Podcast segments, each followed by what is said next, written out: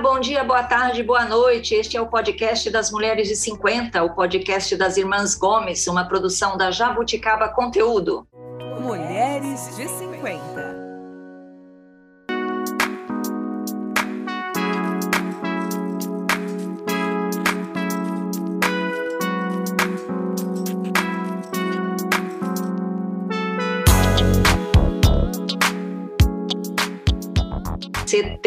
74 episódios que já foram ao ar com este, né? Estamos aqui mantendo firmes e fortes, um episódio por semana. E eu estou sempre aqui com as minhas três irmãs. Oi, Lúcia, tudo bem? Oi, bom dia, boa tarde, boa noite. Oi, Mel, e aí, tudo jóia? Oi, muito quente. Muito quente no Mato Grosso do Sul. Hum. Eita, que vem a chuva. Que vem a chuva. E aí, em Curitiba, Sandra, muito quente ou tá frio? Hoje fez um dos dias mais quentes do ano, 31 graus. Para nós é o inferno na Terra. Mas esperamos chuva. Para Mel é refresco. Refresco, é. Estamos esperando os 40 graus. Estávamos com 37 há uns 15 minutos quando eu olhei. Nossa, meu Deus do céu, e já, já é de noite aí já. também, né? Claro. Sim, são sete horas. A gente está gravando, pessoal, são 8 e 4 de uma terça-feira, então muito quente no Mato Grosso do Sul quente em Curitiba, São Paulo mais ou menos quente. Uma, bom, não saí de casa hoje, né? Nem sei o que, que tem, o que, que aconteceu lá fora, não estou sabendo. Bom, gente, hoje o nosso tema, a gente teve aqui outro dia o Esteban Ferrari falando sobre mudança, transição de carreira e como que é difícil e sofrido esse momento para todos nós, né? E hoje a gente trouxe aqui uma, uma especialista no assunto, ela estuda esse assunto, mas também passou por duas, três transições de carreira ao longo dos seus 59 anos. Nós estamos aqui com a Marta Magalhães. Oi, Marta. Oi, Tereza, tudo bom aí com vocês, irmãs? Oi. Tudo jóia. A Marta é formada em marketing, começou, fez uma carreira de sucesso é, na área de marketing, depois mudou para a área de desenvolvimento de pessoas e gestão, e atualmente é consultora e é dona da, da consultoria MIM, que vem de Marta Magalhães, né, Marta? Exato, eu estava com pressa, Tereza. Achei que a simplicidade resolve muito. Então, meu site é Marta Magalhães, meu e-mail, tudo é MIM. Tudo é MM, gostei, gostei. Eu podia fazer, ter feito a jabuticaba MT, ficaria mais ah, fácil também. Jabuticaba, você acertou bem. Ô Marta, conta pra gente, que transições de carreira você já fez e como foi? Então, a, a primeira, Tereza, como você comentou, eu trabalhei 25 anos em marketing, Daí me repensei como produto, você sabe, né? Marketing é uma profissão dos mais novos, eu faço aniversário, gosto inclusive de celebrar os aniversários. Daí eu repensei e surgiram duas oportunidades, é, uma delas para ir para a área acadêmica, talvez, e a outra para o famoso RH. Daí eu fiz a transição para a área de RH, então fui para o desenvolvimento humano e organizacional, como consultora da Companhia de Talentos, que é uma referência aqui em São Paulo, né, no nosso mercado. Fiquei lá nove anos, daí me deu outro comichão e resolvi abrir a MM, então eu estou há quatro anos como empreendedora, né? Porque agora você prospecta cliente até emite nota, faz o acompanhamento de nota, né? Então, você faz tudo, você é uma, uma, uma, uma empresa de, de uma pessoa só, na verdade, né? Trabalhando com muitas parcerias. E já estou pensando na quarta transição, que vai ser nos, na minha década de 60.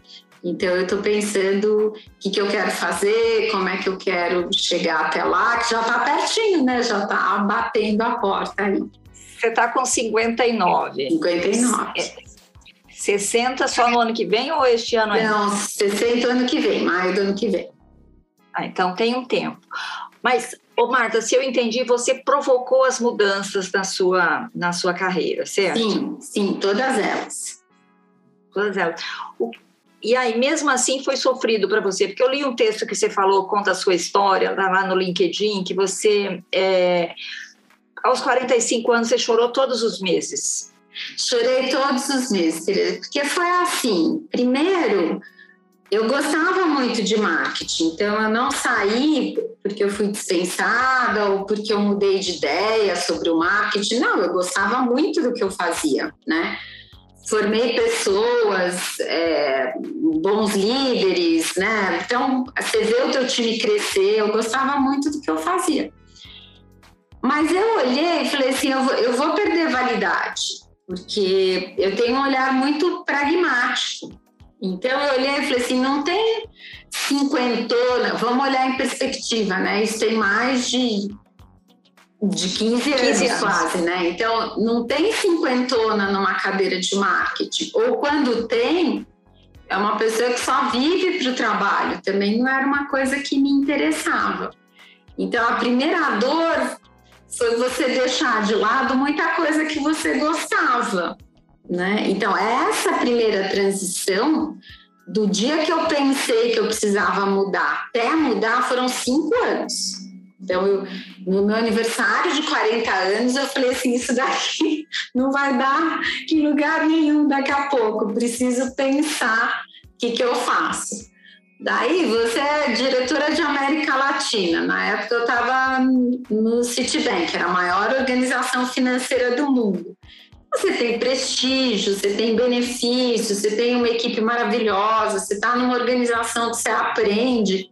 Como é que você desapega Abandona de isso? isso? Não, não é fácil. Então eu comecei a ver como eu era apaixonada pelo banco. Eu falei, bom, primeiro eu preciso ir para um outro lugar, ainda em marketing, que eu trabalhe menos, que eu vá me desapegando. Então eu pensei nesse sentido, eu preciso me desapegar. A outra coisa que me ocorreu, eu já guardava dinheiro, que eu recomendo muito, né? Todo mundo guardar um dinheiro para não ficar refém de más escolhas. Mas eu logo vi também, eu falei assim, bom, se eu for para a área acadêmica ou se eu for para RH, né? É, eu não vou entrar como sênior, eu vou entrar meio aprendiz. Só que eu vou entrar gastando como diretora de América Latina.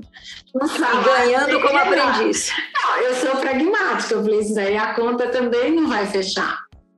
Então, eu fiz um fundo de reserva, porque eu falei assim, isso daí vai doer em algum lugar. Já vai doer o desapego, deve ter outra dor que eu não sei, porque na época eu não fiz coaching de carreira, eu fiz tudo sozinha.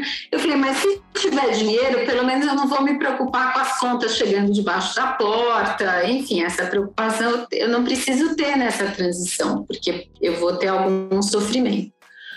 Daí, quando eu fui para a consultoria em RH, eu sempre trabalhei com homens fortes, é, brilhantes, mas assim, uma língua mais afiada, por assim dizer. Né?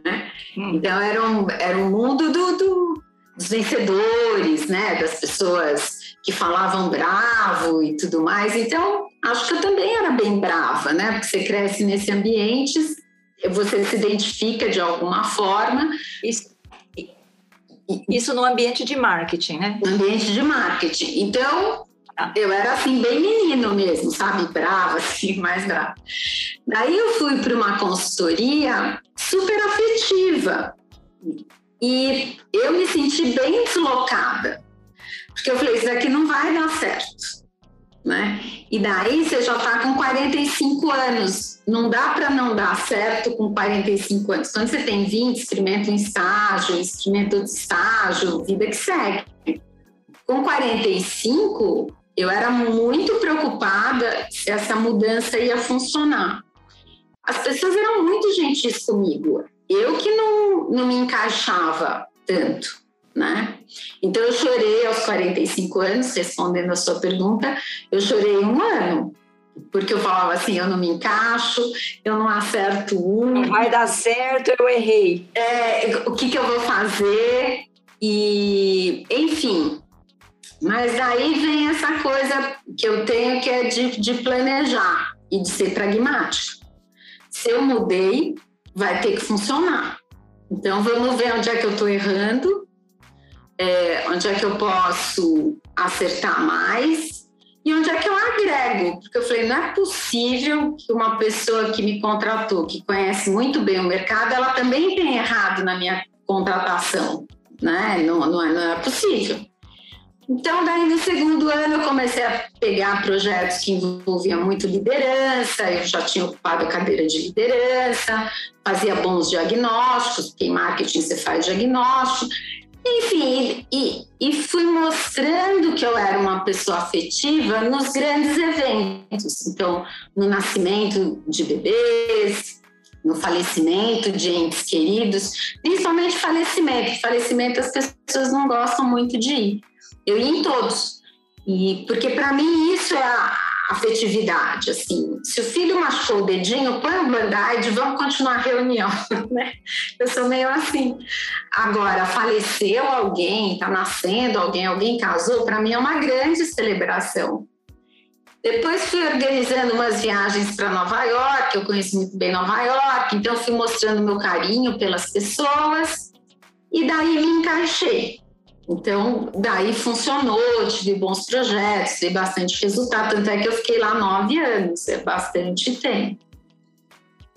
E daí eu pensei de novo, Tereza, porque assim, é, antes de eu mudar, nesses nove anos, quando eu cheguei no meu sexto ano, tinha alguma coisa me falando, empreende, empreende vai fazer tua consultoria.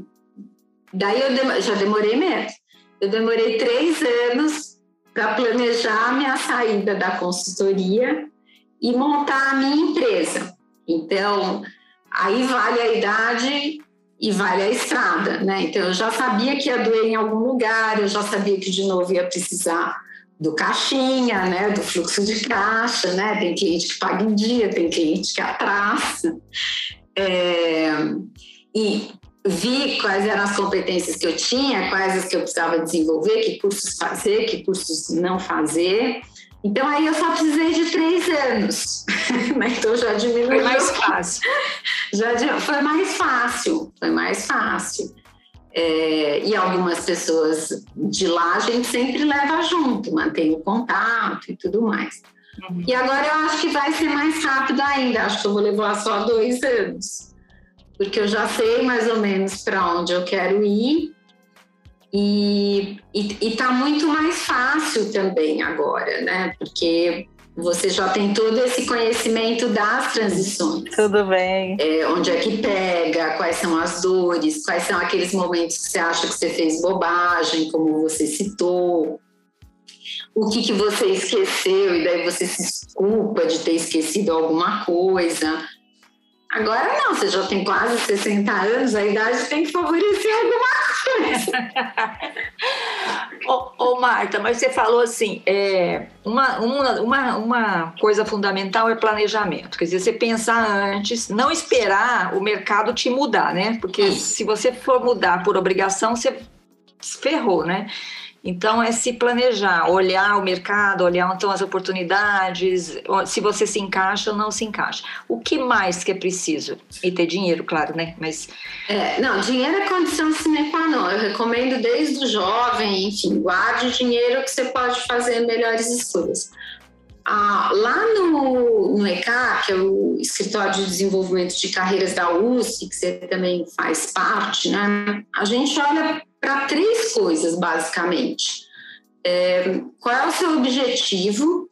Né? E aí tem muita gente que fala de propósito. Eu sou mais pragmática, não sei se você precisa ter um propósito, parece tão grande, as pessoas às vezes. Virou uma palavra da moda, né? Agora até as empresas têm propósito. É, então todo mundo tem propósito, aí tinha missão lá atrás, enfim. O que eu acho que você precisa ter é assim, um pensamento. Por exemplo, se a gente se encontrar daqui a quatro anos, que história que eu quero contar para você? Se você conseguir responder essa pergunta, você já sabe o que, que você quer. Não só da carreira, mas é, é da sua vida, né? A carreira é um dos elementos da sua vida. Ah, Tereza, eu quero estar viajando mais, eu quero trabalhar com jovem, eu quero. Você consegue dizer o seu objetivo. Então, esse eu acho um exercício mais simples, que não confunde as pessoas, do que ficar pensando no propósito que é uma coisa assim, parece pesado, e daí se eu não tenho propósito, para que, que eu vim ao mundo? Enfim, vai para um lugar ruim. se você, não tem propósito, não devia estar tá aqui. É, eu vim ao mundo para me divertir, né? Essa coisa assim, trabalho tem que ser um esforço, uma coisa pesada. Não, eu acho que a gente tem que se divertir com o que a gente faz. São cinco dias por semana que a gente trabalha.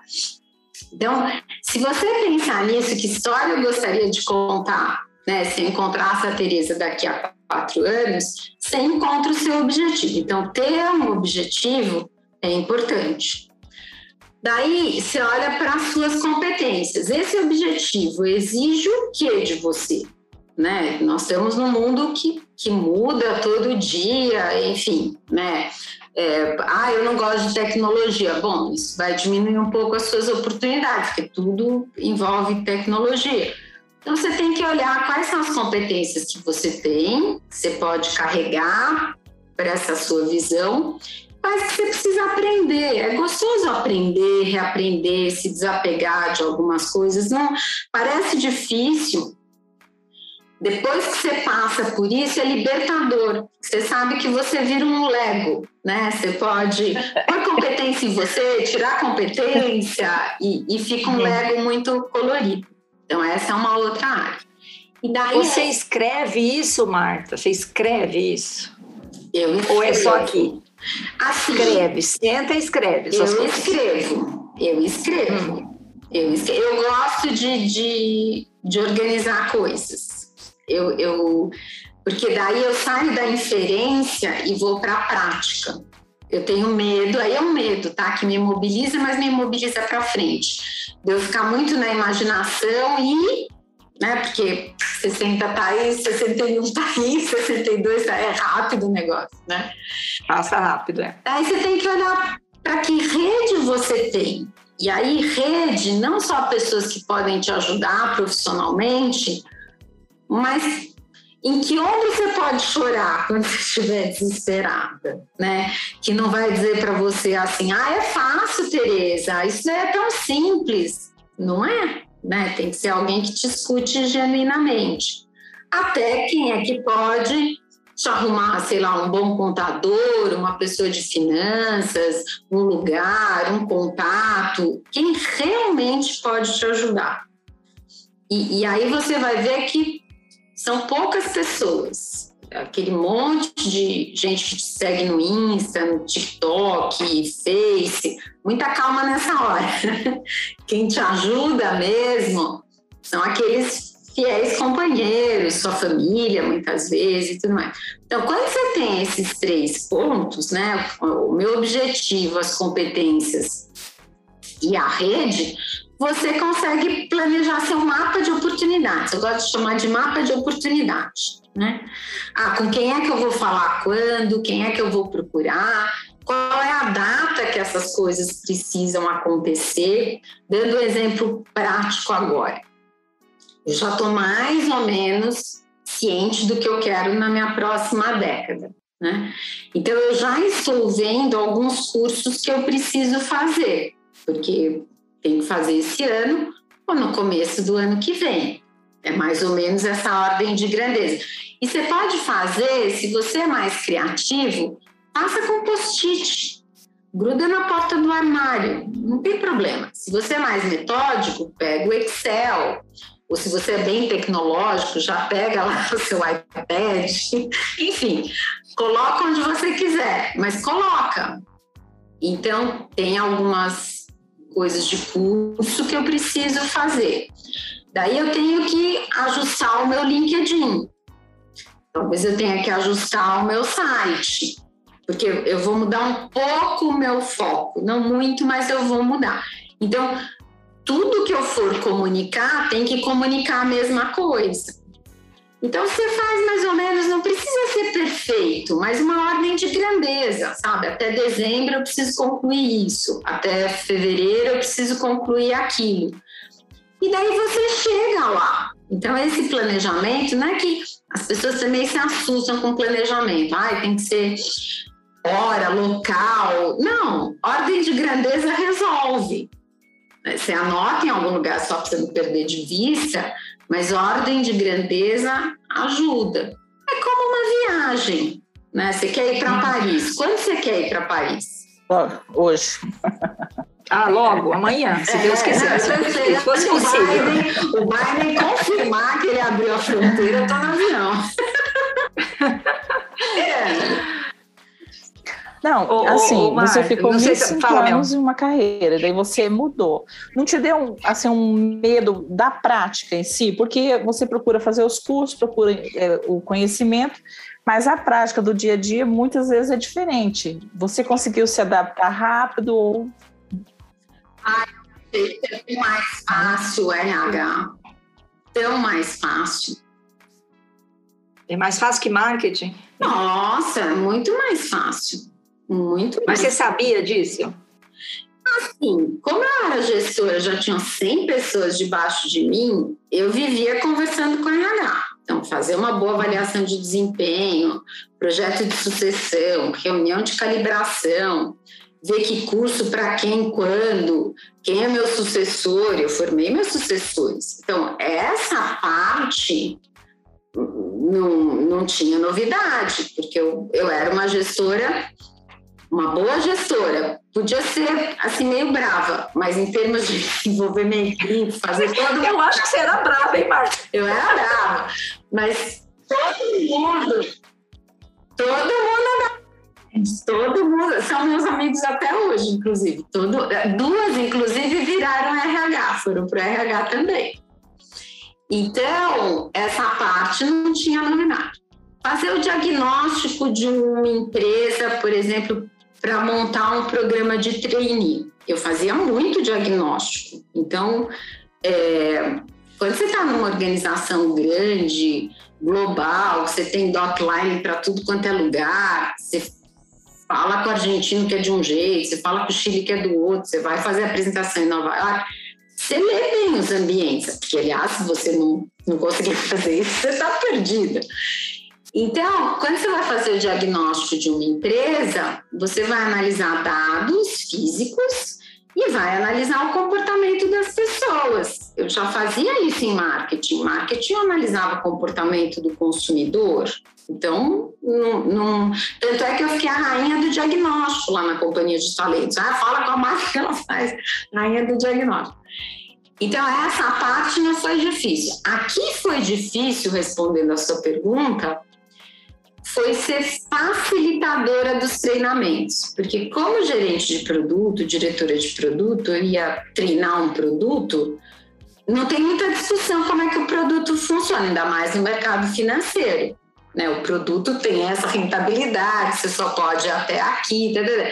Então, os treinamentos eram treinamentos professorais. Eu explico, você aprende, você cumpre. Então, essa parte era, era fácil. Claro, depois eu ia ver se o pessoal estava fazendo direitinho, qual era a dúvida, né? Isso eu fazia bem. Mas é, era um dado de realidade, era uma aula expositiva. Quando você vai para o mundo do treinamento, você usa o princípio da facilitação. Você faz pergunta, espera que as pessoas pensem, você constrói o conceito com elas. Isso eu não sabia fazer. Então aí eu me atrapalhei em alguns workshops. Mas lá tinha um processo bem legal, que era assim: eu podia assistir quantos workshops eu quisesse para ver como é que as pessoas faziam. E eu aprendo vendo. E, e por que, que o dinheiro era importante? Porque eu podia sacrificar esses meus dias. Quando você está de observador, aprendendo, você não é remunerada. Como você tem um caixinha, você, você pode fazer isso, né? Então, isso o dinheiro me ajudou muito. Eu fui ver várias colegas como é que elas faziam esse negócio de facilitação. A companhia de talentos também treinava bem a gente, tinha todo um processo. Mas aí eu me atrapalhei um pouco, para ser sincera, até pegar o jeito, né? É que eu tive uma diretora fantástica lá, a Sandra Cabral, que ela soube me aproveitar bem. Enquanto eu aprendi algumas coisas, ela me pôs em diagnóstico. Depois tive outra gestora que está aí no mercado, uma pessoa bem conhecida, que é a Maíra Rabimon. A Maíra também me deu alguns projetos de estruturar coisas. Então, eles tiveram a sabedoria de, no meu primeiro ano, me dar projetos que funcionavam mais para as competências que eu já tinha, enquanto eu ia desenvolvendo outras. Aí eu, eu devo para a Maíra e para a Sandra esse olhar que, que me ajudou bastante. Você, então, se programou para essa transição. Mas é, é, eu até vi recentemente uma notícia que falava que as pessoas com mais de 50 anos, é, não sei se propriamente em função da pandemia, mas no momento tem muita gente com, com mais de 50 anos que, que tem problema de voltar ao mercado.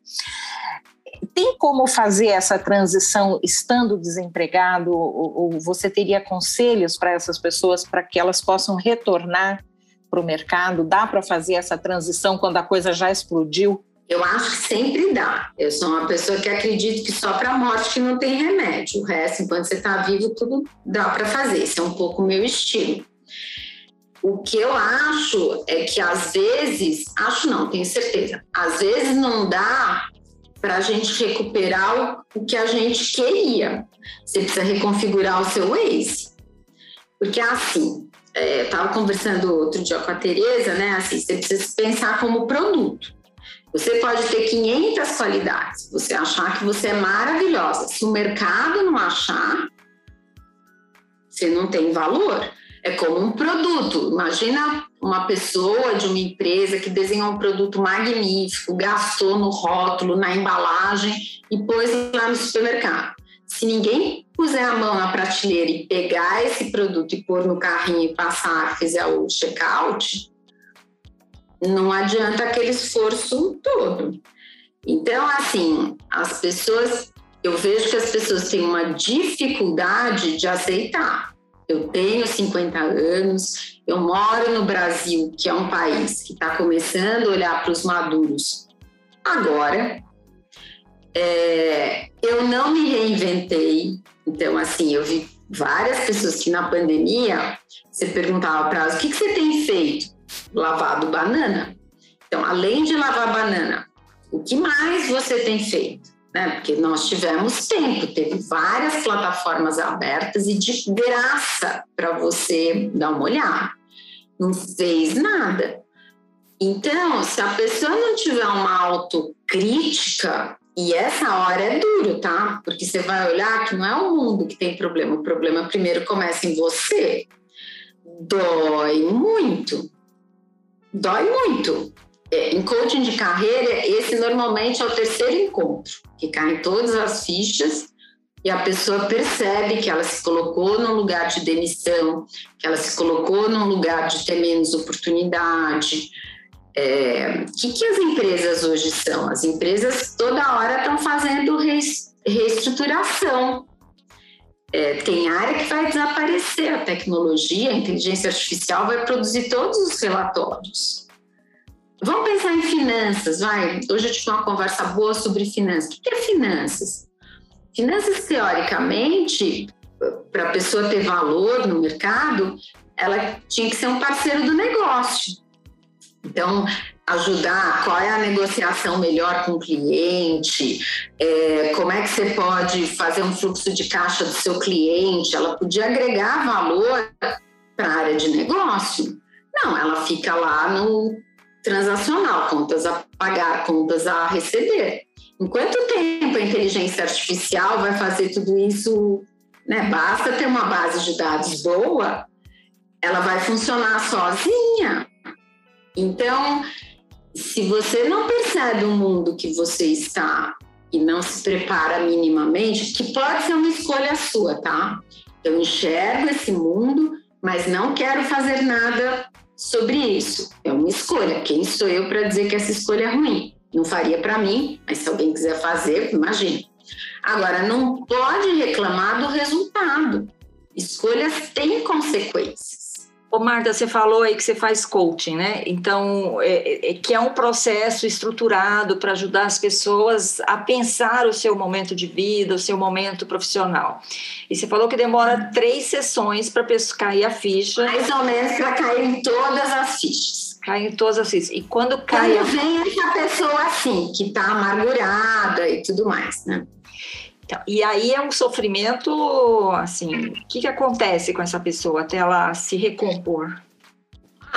Tem, tem de tudo um pouco. Tem a pessoa ficar assustada, tem a pessoa chorar, tem a pessoa dizer que está refém da família, porque todo mundo está olhando para ela, esperando alguma coisa dela e ela se sente impotente em dar o que as pessoas querem. É, tem muito medo como é que eu saio disso? Uh, as pessoas ficam bem abaladas. Eu mesma preciso me preparar, porque eu vejo que está chegando esse horário, sabe? E é duro. É, as pessoas, você vê no semblante das pessoas, é, é muito triste. É muito, e daí você tem que deixar ela, ela sofrer um pouco, assim, ela, ela respirar com esse sentimento, porque é um sentimento legítimo. Eu não vou ficar dizendo, eu disse, eu disse, eu disse, né? Não é o que a pessoa quer escutar. Não, naquele... ela, não, ela não quer isso, ela quer empatia nessa hora, né? Ela quer empatia, né? Ô, Marta, outro dia eu estava conversando com um, um ex-presidente de empresas e ele está com 70 e poucos anos e, e ele parou de ser presidente com 60 e poucos. E ele falou que o mais difícil para ele é uma coisa que você comentou aqui. O mais difícil para ele de deixar de ser presidente para ser outra coisa, conselheiro, ou sei lá o que, que ele quis fazer, foi se embalar pra, como um produto. Como é que ele se vendia para o mercado? E olha que ele era, foi presidente de multinacionais, sei o quê, mas a maior dificuldade que ele teve foi dar uma embalagem para essa, essa nova personagem que ele queria vender para o mercado, né? Que é, é, é difícil para todo mundo, né? Por mais que a pessoa tenha conhecimento, enfim, se vender para o mercado, eu sou a Maria Tereza Gomes e eu faço isso, isso e aquilo, e sou ótima nisso, né? É muito difícil, né? Não, eu acho que, assim, é muito mais fácil vender a coisa dos outros. É como você perder a sua identidade né? É. Você pede muito que, que eu, eu, sou o quê sem, a, sem o meu cargo, sem o meu trabalho, né? Eu sou uma aposentada. Sem o sobrenome é corporativo, né? É. Isso, e daí, Lúcia, você não sabe mais o seu valor, é essa confusão. Então, por exemplo, no meu primeiro ano de consultoria, eu, eu assim, não é que eu trabalhei de graça, mas minhas propostas eram muito baratas. Assim, eu não passava nem pela área de compras, eu estava na caneta do, do, gerente. Sabe assim? Eu devia estar tão barato que. Ele mesmo aprovava. É. E, e daí eu falava, mas quanto que, que eu vai? E olha que eu sabia o preço das consultorias, eu estava no mercado de consultoria, né?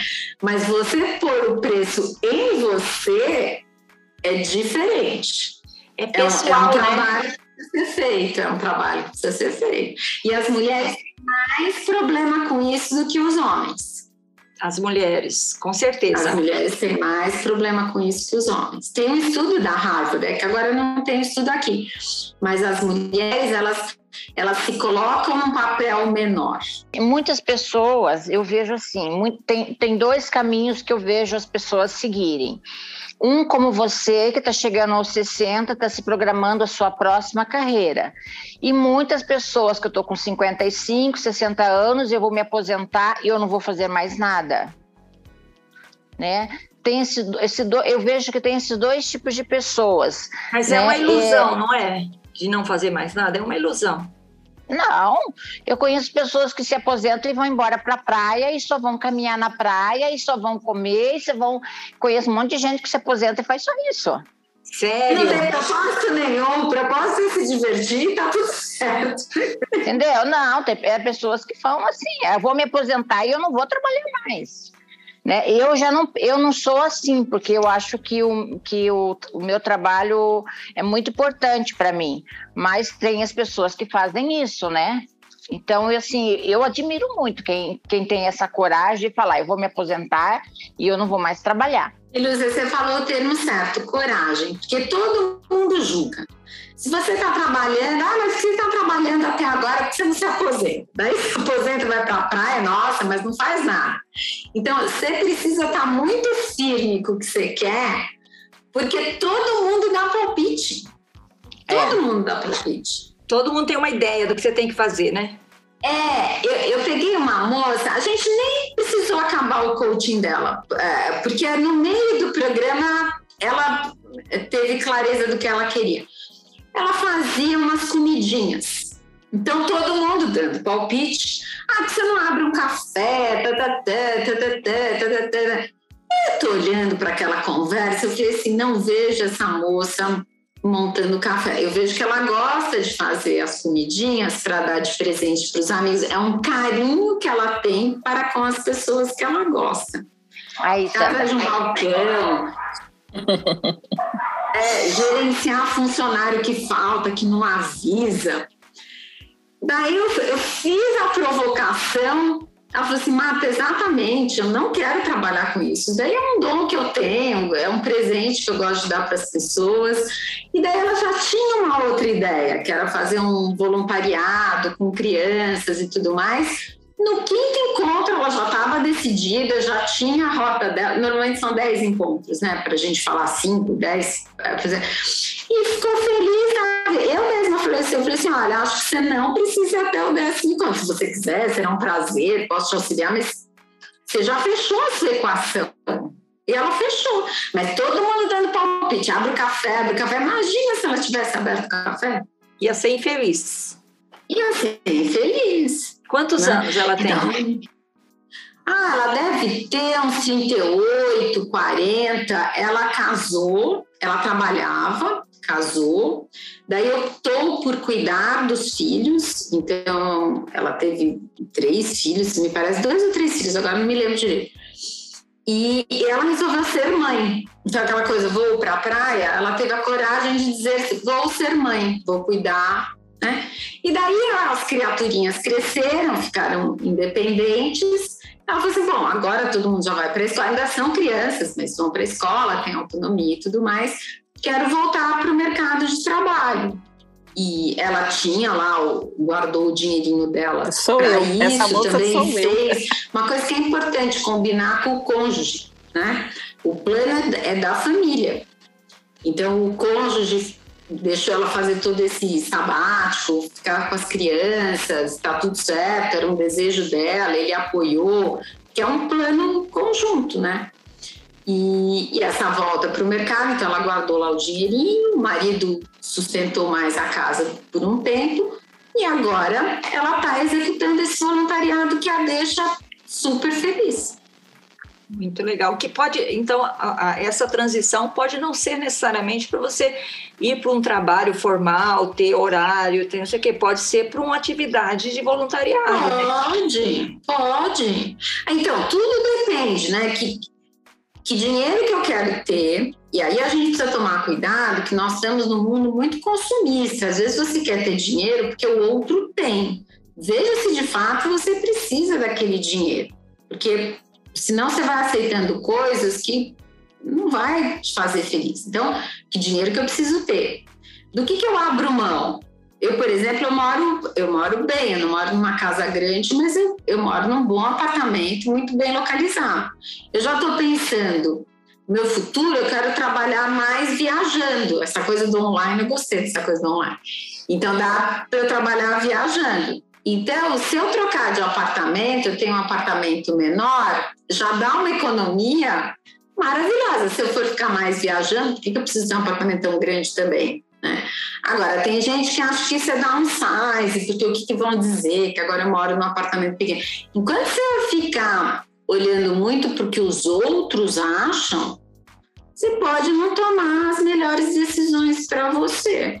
E essa é a parte mais difícil, viu? Essa é, é a parte mais encrencada. Eu lembro um, alguns anos, antes da pandemia, a gente almoçou E, e, e eu falei para ah, Marta, eu não sei, daqui a uns anos eu quero parar, não quero mais fazer isso. E você falou assim, eu não quero parar nunca. Né? você não quer parar nunca, quer dizer, você, você, vai, você vai trocar assim, você vai man, se manter em atividade ainda por muitos anos, é esse é seu plano. Se eu puder, Tereza, hoje eu não me vejo, eu não me vejo trabalhando que nem uma louca, como eu trabalhava no banco, das sete da manhã às onze da noite, não.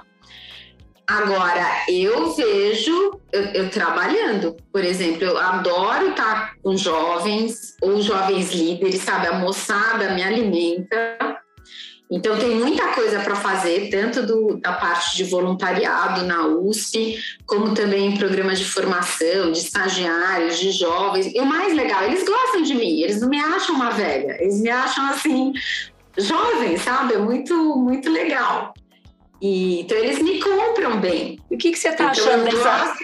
Como é que essa, como é que essa garotada está enxergando carreira, trabalho? O que, que você, que, como é que está? Como é que estão os jovens? Ah, tem dois polos. Tem os preocupados, né? São aqueles que estão lá querendo um estágio e estão preocupados de entrar na pandemia e quando entraram está todo mundo na pandemia, ninguém se vê direito, então está super preocupado em ser visto, fazer um bom trabalho, né? Tudo parece a gente assim na década de 80, sabe? Os preocupados. E depois tem um pessoal que acredita que vai ser youtuber bem remunerado. não tem problema nenhum. É que o número de pessoas que, que acha que vai conseguir chegar lá sem esforço algum, sem planejamento nenhum, é muito grande. Então, eu vejo que está faltando um pouco mais de troca em casa, ou troca com o professor, ou troca entre os colegas. Então, eu vejo dois extremos. Eu vejo pessoas que ainda querem trabalhar assim, procuram empresa. Ah, não, tem o terceiro grupo, o grupo que quer empreender. Que quer ter. Então, tem esses três grupos, como caricatura, né, Tereza? Então, uhum. aqui, claro que tem as suas diferenças. E tem uns que, que eu vejo assim, não vejo se movimentando muito, sabe? É, mesmo não tá lá num programa de estágio, estágio está acabando, mas não, não se esforça para ser efetivo, sabe? Uhum. Entendi. É, não sei o que pensa e não percebe a consequência. Esse eu acho que é o grande. Eu vivo como passarinho, assim. Um dia eu como, outro dia pode não ter a comida, mas depois no outro dia tem também. Mas eu, é, normalmente eles moram com os pais e não precisam arrumar a cama nem pensar na comida, né? Em cama e é. roupa lavada. Tem isso, menos favorecido, que teoricamente está, tá, por exemplo, lá na USP com Bo, com, né, é, a USP é de graça, né, mas às vezes tem iniciação científica, tem alguma bolsa ali, e, sabe, não reage. Então, eu não sei se é uma coisa assim que, que o mundo está parecendo tão difícil, e, então isso já já me dá uma sensação que eu nunca vou conseguir mesmo, então para que me esforçar? Tem algum mistério aí, mas tem muito jovem que não tá, tá borboleteando, sabe? E, e como na juventude, aí tanto faz a geração. A gente acha que tem toda a vida pela frente, tem muito tempo pela frente tudo mais, hum, não, não é uma preocupação. Tem vários que querem empreender, que não querem ter chefe, porque de fato tem uns chefes, é uma coisa assim, um bicho em extinção, mas de vez em quando você ainda encontra uns transitando por aí que fazem estrago mesmo. Então, eles olham para essa gente não querem trabalhar com essa gente. Eu acho muito justo, aliás, eles fazerem essas coisas. Se fosse você a diretora de marketing, então nem pensar, né, Marta? Ah, eu era brava, Tereza. Coitado dos seus estagiários. Da coisa da excelência, primeira obrigação, depois a diversão. Né? Eu, esse, e aí eu acho que, de novo, pensando como produto, qual é a tua marca registrada? Então, eu fiz outro dia um levantamento nesse programa Reinventes, que eu participei como aluna, né? eles pediram para você pegar quatro ou cinco feedbacks. Eu peguei de gente que trabalhou comigo em marketing até agora. De 40 pedidos, eu recebi 38 feedbacks. Opa, Fiquei bom, hein? super feliz, super feliz. E de várias épocas. Então, quando você vê a Marta em várias fotos, e isso qualquer pessoa pode fazer, uma pessoa de 50 anos, 40 anos, já tem uma estrada grande para fazer isso. Uhum.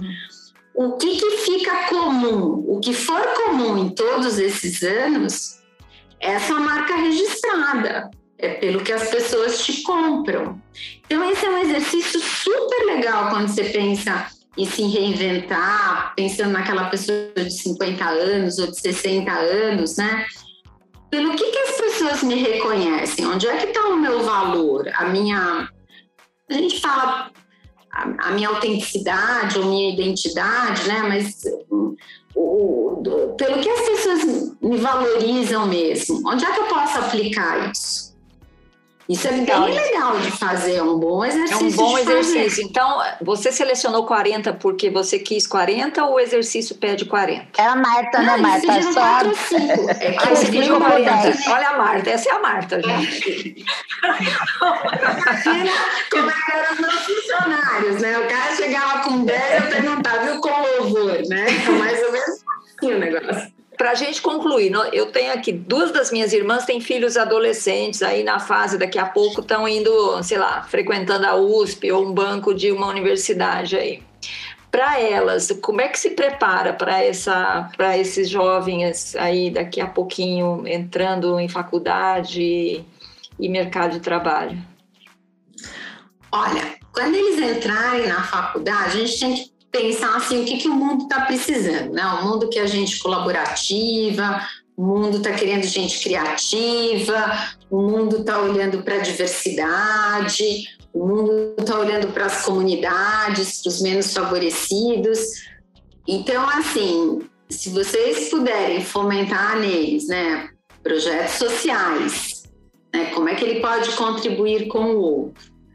Na faculdade, não fazer trabalho em grupo só com a turma que eles gostam. Né? Por quê? Porque isso não ajuda na diversidade. O que é diversidade? É você lidar com pessoa que você acha insuportável conviver, você vai ter que trabalhar junto. Então, se você pega o coleguinha, que é aquele espanta-rodinha, aquele cara mais piquinha assim da turma e faz trabalho com ele, você desenvolve empatia, você entende o ponto de vista dele, você ajuda na sua argumentação, né? Se desenvolve uma série de competências, né? Lembrar os seus filhos também que a rede você constrói a partir da marca que você deixa. E professores gostam de alunos mais interessados, são alunos mais interessados, que fazem pergunta, que lê as coisas que foram pedidas. Por quê? Porque o professor é a sua primeira rede. Ele que vai fazer uma carta de recomendação para você fazer intercâmbio fora do país. É ele que tem contato, eventualmente, com o mercado, com consultorias que pode te indicar, né? O professor que é, vai ajudar quem o ajudou nas aulas também. o aluno que faz pergunta, na verdade, está ajudando o professor a dar aula, né? Está ajudando o professor, claro, né? Então, acho que é aproveitar o ambiente universitário, é, tudo que ele tem de bom, essa diversidade de pessoas, de assuntos, de temas, é, até para ele sentir o que, que ele odeia e o que, que ele gosta mais né? Daí tem que dizer para ele, olha, o que odeia é paciência, você tira nota aí para passar, mas você tira nota para passar, né? Não tem problema. Não precisa ficar enfatizando assim, não, mas você precisa adorar mecatrônica. Não, não precisa adorar mecatrônica. Se ele não gostar, não precisa. Mas ele precisa tirar notinha para passar.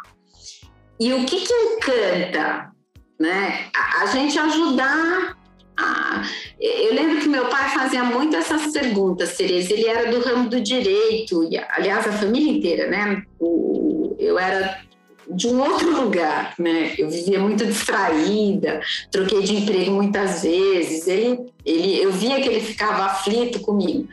Ele nunca me questionou assim negativamente. Ele sempre fazia a pergunta: Por que, que esse emprego você acha que vai ser mais legal? O que, que você está vendo aí? Onde é que isso pode te ajudar? Conta para mim como é que essa empresa funciona, porque eu não conheço.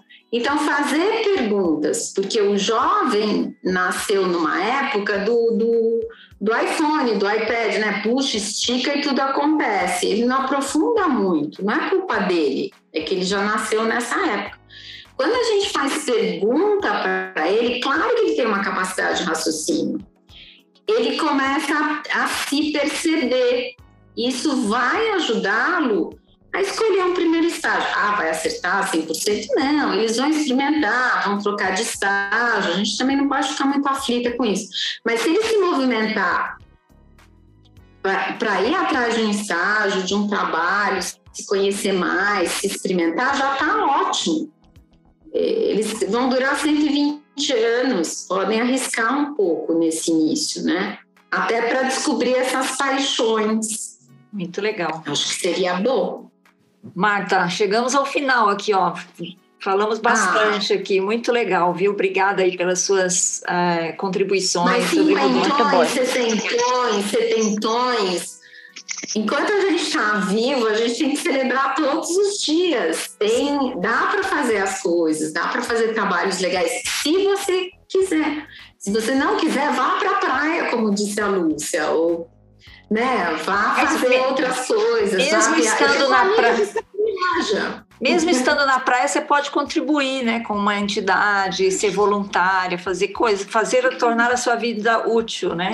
Eu acho que é também importante. É também, viu, Tereza? Mas eu acho que ser útil também pode ser só, só feliz, né, Tereza? Não necessariamente. Se você estiver bem, eu tenho esse amigo meu, ele, enfim, tem bastante recurso, ele é mulher, né? Ele está no terceiro casamento. A mulher é, nossa, acho que a terceira mulher foi a que fez clock mesmo, né? Eles viajam. Você não, eu não consigo vê-lo mais, porque ele está sempre viajando. Na pandemia foi viajar, enfim. E está feliz. Não está fazendo nada de muito útil. E está aproveitando, criou quatro filhos, bem, tem uma empresa, a empresa anda, um filho dele está na frente, né, à frente da empresa. Então, enfim, pode sim ficar na praia sem fazer nada. Encontre o seu caminho, né, Marta? E seja feliz é, né, com ele. É isso mesmo. Muito consequências. Bem. Se você estiver bem, tá tudo certo. Muito bem. Marta, agora a gente tem o nosso quadro aí, que já está fixo no podcast Mulheres 50, que são as dicas maduras da semana. E aí eu quero saber quem começa hoje. Dicas maduras da semana.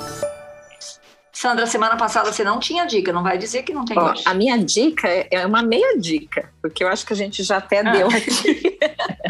Mas é ah, que, que é? eu acho que combina com o tema. E semana passada, eu acho que foi a semana passada ou foi essa semana, minha memória é péssima. Eu assisti de novo na sessão da tarde, que é um filminho bem bonitinho, mas que mostra a, a capacidade que as pessoas têm de se reinventar, que é aquele filme O Estagiário com o Robert De Niro, né? Que é uma pessoa ah, que que estava super alto na, na, profissão e se aposentou e aí se dispôs a, a, ir trabalhar com um grupo jovem, se reinventou, né? E, e, é muito bonitinho e eu acho que combina né? Que a pessoa tem que, como você falou ali, né? Que você saiu como diretora de marketing, você não podia chegar no RH já na mesma posição, né? Você teve que começar e, e é mais ou menos a, a história ali do, do filme. Então, por isso que eu me lembrei desse filme para trazer de novo, muito porque legal. eu acho que nós já falamos dele aqui em outro momento. Já falamos, sim, mas é muito bem lembrado. Já. Mel, tem dica, Mel? Sim.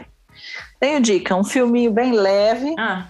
um filminho que chama é, de Mal a Pior, com Elizabeth Banks. Ah. É um filme de 2014, é sobre uma jornalista que está tendo um dia infernal. Na é vida mesmo? Dela. Eu preciso assistir. Muito divertido. Ah. É, de mal a pior. Tá no Netflix? Tá no Netflix, tá no Netflix. Ah, muito bem. É bem divertido, bem leve, bem, bem tranquilo. Esse eu preciso Nada ver. de ficar pensando e chorando. É. Lúcia, você tem dicas, Lúcia? Hoje eu não tenho dica. Ah, Lúcia. Não, hoje não tem dica. Não, hoje não tem dica. Não, tem não, dica. não, hoje faz tempo que eu tô tendo dica todos os episódios. Agora, teve hoje dica, eu, semana passada você teve duas. Duas dicas, que é uma raridade. Isso mesmo. Ó, a, minha, a minha dica também é para um filme que está na Netflix que chama O Pai que Move Montanhas, que é um filme romeno. Você já viu, Mel? Não, mas eu estou para assistir. É, já vi um filme sinopse. romeno, primeira vez que eu vejo um filme romeno. Achei muito bem produzido, gostei do roteiro. Não gostei exatamente do final, mas assim, é um filme que, que vale a pena. Estreou outro dia no Netflix.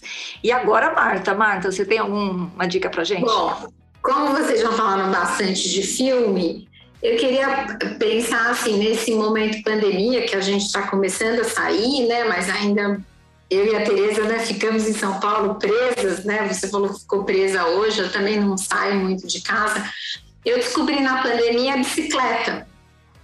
Então, eu comecei a fazer um comercial aqui para o Itaú. Eu comecei com a bicicleta do Itaú e logo depois comprei uma bicicletinha mais simples para mim.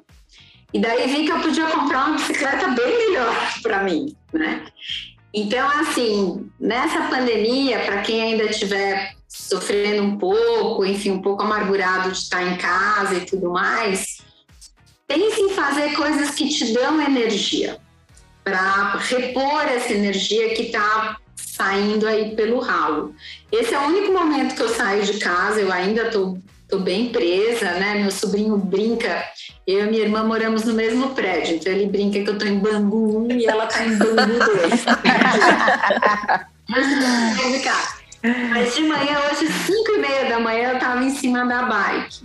É um prazer, assim, o dia amanhecendo, não, não tem muita gente na rua, então a ciclovia é, é quase para você, e é passarinho cantando, é a vida surgindo. Então, eu encontrei a bicicleta como válvula de escape. Pensem, né? Porque quando a gente pensa em carreira, às vezes a gente já fica naquela situação assim, de preocupação, neura, né? Pensa o que te dá energia, o que, que te dá prazer e faça mais disso. Pode ser, estava escutando o cachorrinho da Lu, né? Pode ser aquele aconchego do cachorro, né? Então compra um cachorrinho para te fazer companhia, né? Ou encontra um esporte, ou faz um yoga, tem yoga em parque, né? Aí depende, cada pessoa está em um lugar aí do Brasil mas pensa o, o que, que te dá energia e faça mais disso, que ajuda bastante a passar, tá quase no final, tá quase no final. Tem chegando. uma vantagem extra que a doutora Adriane Zonato falou aqui no nosso episódio da semana passada, não, retrasada, especialista em sono, que é importante tomar o sol da manhã, porque ajuda a processar a melatonina. Melatonina. Melatonina, que é uma substância que ajuda para o sono. Sono. Sono da manhã. Não, eu da manhã. respeito todas as noites. Muito bem. Marta Magalhães, muito obrigada por sua presença aqui no nosso podcast, contando a sua experiência de transições de carreira, né? Estão é, três. Aguarde, logo, logo terá um próximo. Estou curiosa para saber o que, que você vai fazer, né? Curiosíssima. Depois te conto, depois te tá bom.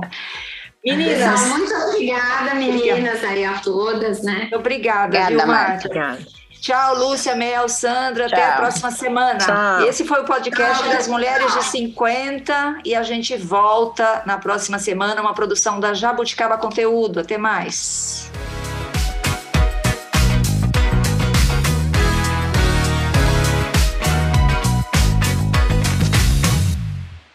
Mulheres de 50. Esse podcast foi produzido e editado pela Jabuticaba Conteúdo, contando histórias de quem faz a diferença.